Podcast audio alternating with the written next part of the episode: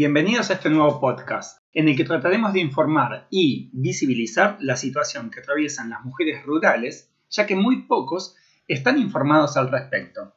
Esperamos que sea de tu interés y que ayude a mejorar la situación de todas aquellas mujeres que atraviesan esta realidad. Danos un like, no te olvides, y socializa la información. Comentanos y hagamos esto posible.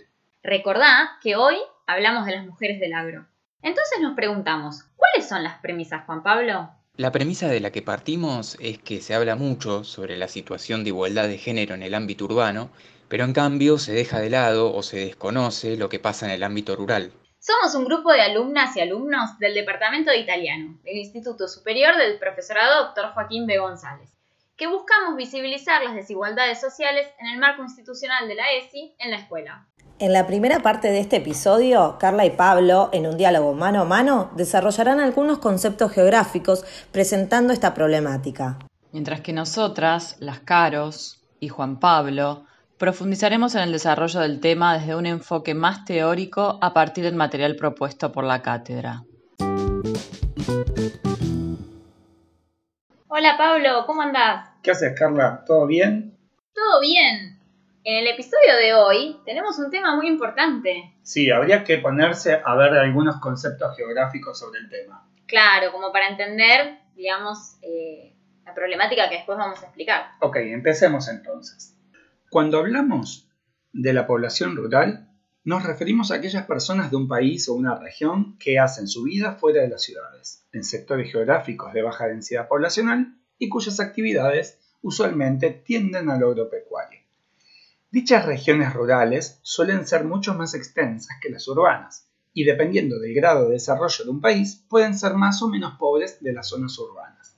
Siguiendo con el concepto, la población rural es tan antigua como la civilización humana misma. Los primeros asentamientos permanentes de la humanidad, es decir, el abandono del nomadismo, surgieron de la mano de la actividad agrícola y la domesticación de animales, ya que resultaba mucho más productivo permanecer en un mismo lugar y explotarlo que deambular a la espera del alimento. Pero Carla, escucha esto, porque luego de la revolución industrial, las poblaciones rurales son mayoritarias en los países menos desarrollados, o sea, en los que presentan las economías más dependientes. Pero ¿qué pasa en los países del primer mundo? En los países del llamado primer mundo es notorio el predominio de la población urbana, cuyos alimentos provienen de regiones externas.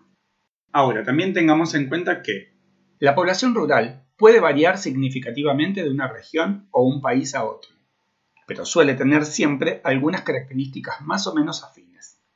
Históricamente, la población rural suele vivir en familias más numerosas, dado que la tasa de natalidad es más alta que en las ciudades, y tienden, por lo tanto, a ser poblaciones muy jóvenes, orientadas económicamente hacia el trabajo agropecuario. Sin embargo, en épocas recientes, la población rural debió enfrentar la falta de terreno explotable, que garantiza su crecimiento económico y la baja rentabilidad de sus productos frente a las tecnologías o a los productos elaborados provenientes de las sociedades industriales. De esta manera, se produjo mundialmente un éxodo rural hacia las ciudades, acelerando el proceso de urbanización y dejando el campo en manos de pocas familias de terratenientes, grandes empresas del agro o, en su defecto, de diversos tipos de asociaciones agrícolas que, en algunos casos, apenas sobrepasan la economía de subsistencia.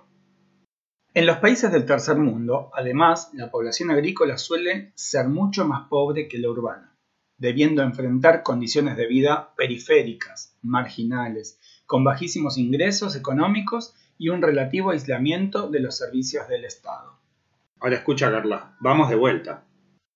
Cuando hablamos de la población económicamente activa en el campo, se hace referencia a los hombres que trabajan en el ámbito rural pero en realidad tenemos que decir que el 70% son mujeres que no tuvieron acceso a la educación o a mujeres artesanas que realizan una gran labor a diario y muchas veces son ellas las que mantienen los hogares, quedando invisibilizadas por el desconocimiento sobre la problemática o por la falta de interés. ¿Cuántas veces escuchamos que los trabajos son de acuerdo al sexo? Como decir mecánico, agricultor, herrero, o para el caso opuesto, secretaria, maestra, directora, ama de casa, y siempre se da por entendido de que de acuerdo al sexo es el trabajo, pero en realidad no deja de ser estereotipos que siguen en el inconsciente colectivo. Claro, Pablo, es cierto que existen estos estereotipos, pero ¿de qué hablamos exactamente cuando hablamos de estereotipos? Exacto, Juan. Para seguir desarrollando este tema es súper importante que desarrollemos un poco más el concepto de estereotipo, que no son otra cosa que representaciones culturales que se sitúan en el imaginario de una sociedad y pueden encontrarse en diferentes ámbitos. Dentro de esta construcción sociocultural de los estereotipos, se establecen entonces patrones y conductas a cumplir. Por ejemplo, los hombres deben ser fuertes y atléticos y se les atribuyen habilidades técnicas y mecánicas. En cambio, las mujeres son débiles, delicadas, emotivas y sensibles, y sus habilidades se basan más en la organización. Según Colas Bravo, que es un autor que, que profundizó sobre esto, los estereotipos se instalan a partir de la infancia y funcionan como herramientas socioculturales que determinan cómo deben ser las personas, ya que asientan las normas a través de las cuales funciona la sociedad. Es en este sentido y en relación al trabajo en cuestión que distintas sociedades a lo largo de la historia han identificado a los varones con la esfera productiva y a las mujeres, por el contrario, con la esfera reproductiva. Así, es esperable, entre comillas, que un varón desarrolle actividades productivas fuera de su hogar y por largas jornadas. En cambio, es esperable que una mujer, por su parte, realice actividades reproductivas dentro del hogar, es decir, que cuida a su familia y se encargue de las tareas domésticas necesarias para que la casa funcione y luego recién siga trabajando unas horas fuera de su hogar. Así, en este contexto rural, para el imaginario, la mujer en realidad no trabaja, sino que ayuda con la huerta, con las cabras, con el corral, etc. El varón es productor, trabaja en la chacra, en la cooperativa, con las máquinas. Mientras que la mujer no trabaja y es considerada una mera ama de casa, a él en cambio se le reconoce su trabajo y se le paga por hacerlo.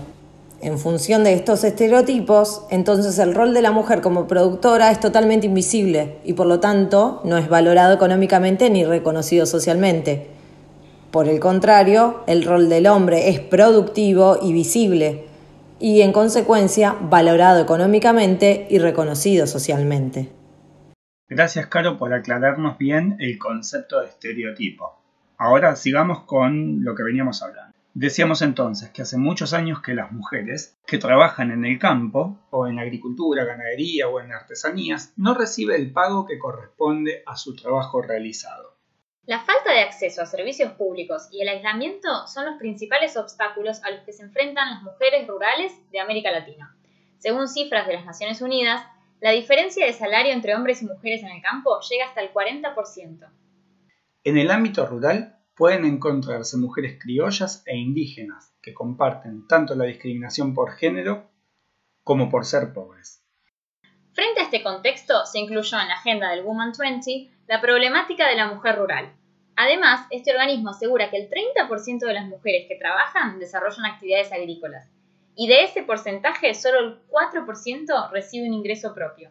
Ellas producen el 50% de los alimentos del mundo, las mujeres que viven en las zonas rurales tienen menos acceso a recursos productivos, como la tierra y el ganado.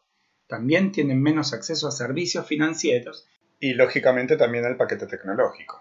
Esto reduce mucho las posibilidades de autonomía económica y aumenta mucho la vulnerabilidad del sector. Pablo, en Latinoamérica, la mayoría de las mujeres que se dedican a la agricultura realiza el trabajo de manera manual, o sea, sin tener acceso a las maquinarias utilizadas en el campo. Además, la mayoría de las personas que se dedican a la artesanía son mujeres y viven en áreas rurales. Las mujeres andinas que se dedican a la confección y artesanía se enfrentan a una mayor pobreza. Generalmente sus productos se venden a precios más bajos, por lo tanto no proporcionan un salario justo para la productora rural o artesana. Me gustaría agregar también que en el 2018 la revista Supercampo publica que el rol de la mujer en el campo es poco visible. Según los últimos datos de la FAO, estima que si las mujeres del campo tuviesen el mismo acceso a los hombres a los recursos agrícolas, habría más producción de las granjas de mujeres de países desarrollados y en desarrollo. Esto entonces sumaría un 30% a la producción total. Ay, paren, riboñemos, porfa. necesito un poco de marco teórico como para entenderlo mejor. Ahora bien, ¿cómo surgen estos estereotipos de los que hablábamos antes? Desde un análisis histórico, Alejandra de Arce sostiene que existe desde siempre un fuerte mandato histórico sobre las mujeres del campo. La autora del libro Mujeres, Familia y Trabajo, Chacra, Caña y Algodón en la Argentina, 1930-1960, afirma que cuando son consultadas por su trabajo, muchas responden que solo se encargan de los quehaceres domésticos, cuando la realidad es que realizan mucho más que tareas domésticas, se ocupan de las huertas, de cuidar animales para la producción y elaboran conservas y artesanías para su comercialización. ¿Por qué Arce habla de un fuerte mandato histórico? ¿Cómo se origina la desigualdad con el hombre? Tal vez la mirada de género de John Scott puede ayudarnos a responder algunas de estas preguntas. En su escrito El género, una categoría útil para el análisis histórico, Scott afirma que uno de los conceptos que hacen a las relaciones de género son ciertas declaraciones normativas, muchas veces impuestas o presentadas como dadas, cuando en realidad pueden haber sido el resultado del choque de diferentes miradas. Que el hombre y la mujer de campo sean vistos con los estereotipos que antes mencionábamos es el producto de años y años de una construcción impuesta. Una y otra vez, Scott plantea la necesidad de romper esta noción fija y descubrir la naturaleza del debate o represión que conduce a la aparición de una permanencia intemporal en la representación binaria de género.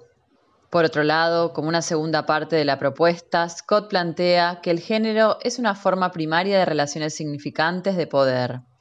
Así, todo sistema de relaciones de poder está atravesado por esta mirada binaria en la que el varón es interpretado como fuerte y la mujer como débil. En el caso del campo, esa mirada que Scott propone de construir se reproduce cuando, por ejemplo, al hombre se le otorga la maquinaria y la mujer debe trabajar con sus manos. ¿Cómo cambiar este orden establecido? se pregunta la historiadora norteamericana.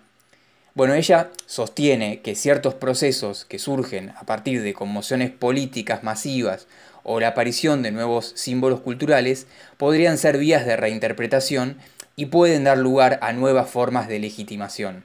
Siguiendo con el análisis, queremos compartirles un último enfoque teórico.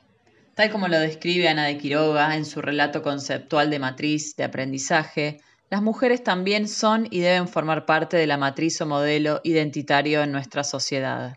Ahondemos en el por qué el aprendizaje porque no solo somos seres esencialmente sociales, sino también sujetos cognoscentes, o sea, de conocimiento.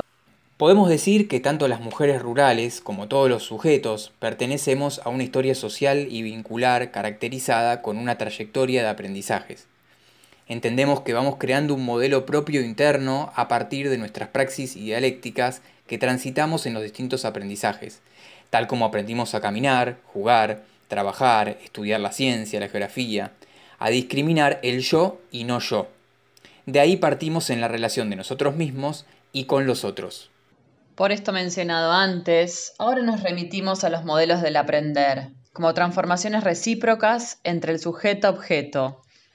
Podríamos destacar que cuando un sujeto reclama su lugar para que le den la palabra, significa que se está adjudicando una función protagónica, activa, por el contrario, cuando la palabra es aceptada por el otro, sin dar lugar a su propio ser, la relación de aprendizaje será a través de un estilo jerárquico y autoritario. En línea con la mirada binaria e impuesta que critica Scott, Quiroga manifiesta que en nuestra cultura no están incluidos los cuestionamientos ni sus problemáticas en el proceso formativo de los modelos de aprendizaje, y es básicamente en función de las relaciones sociales dominantes.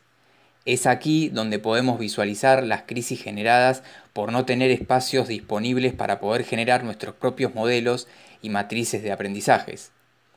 A raíz de esto vemos cómo los distintos segmentos sociales se pueden diferenciar según sus características identitarias, incluida claramente las diferencias de clases sociales, razas y géneros.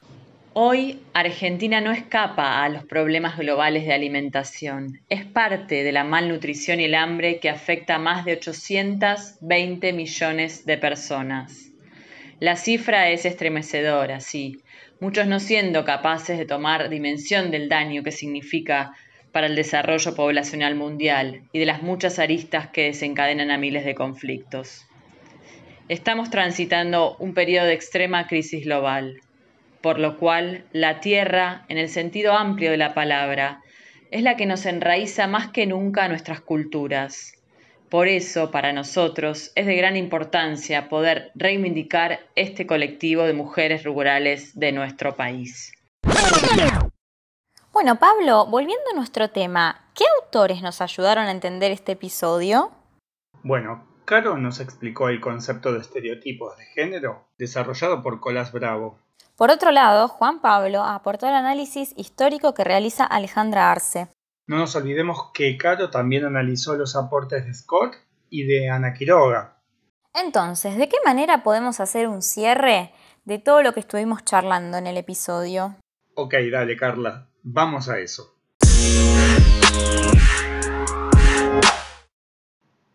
Recapitulando, podemos decir que como en todo ámbito social, en el medio rural existe una diversidad de actores que presentan necesidades y potencialidades específicas y que necesariamente deben completarse en los procesos de desarrollo. Es preciso identificar y conocer los sujetos que integran las comunidades rurales y reconocer que varones y mujeres participan activamente de la vida social y productiva en las áreas rurales.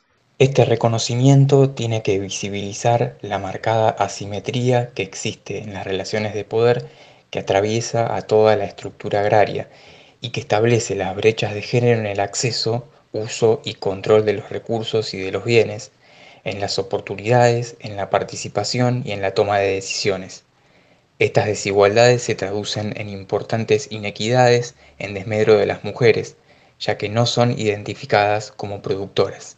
En consecuencia, nuestro objetivo ha sido repensar cómo miramos los ámbitos de trabajo rurales, teniendo en cuenta las funciones y roles de las mujeres y de los hombres, proponiéndonos fomentar así espacios de educación libres de estereotipos y discriminaciones de género, que derriban las desigualdades fundadas sobre las bases patriarcales de la sociedad. Ya cerrando el podcast, les queremos contar que el 15 de octubre se celebra el Día Internacional de las Mujeres Rurales que tiene como objetivo el reconocimiento al papel decisivo de las mujeres en el desarrollo, la seguridad alimentaria y la erradicación de la pobreza, siguiendo los objetivos de desarrollo sostenible propuestos por la Agenda 2030 ODS. Esta fecha fue establecida por las Naciones Unidas en diciembre de 2007 y se observó por primera vez el 15 de octubre de 2008. Gracias a todos y a todas por haber llegado al final del podcast. Esperamos que haya sido de su agrado y hayamos podido difundir esta problemática tan importante y tan desconocida por muchos. Y no queremos cerrar sin una buena reflexión que nos deje pensando. Las mujeres rurales son un colectivo olvidado. Ellas tienen peor calidad de vida que la mujer urbana y que el hombre rural. Por lo tanto, mantenemos una deuda pendiente con esta población. Ahora sí te saludamos y te esperamos en el próximo episodio. No te olvides, danos el like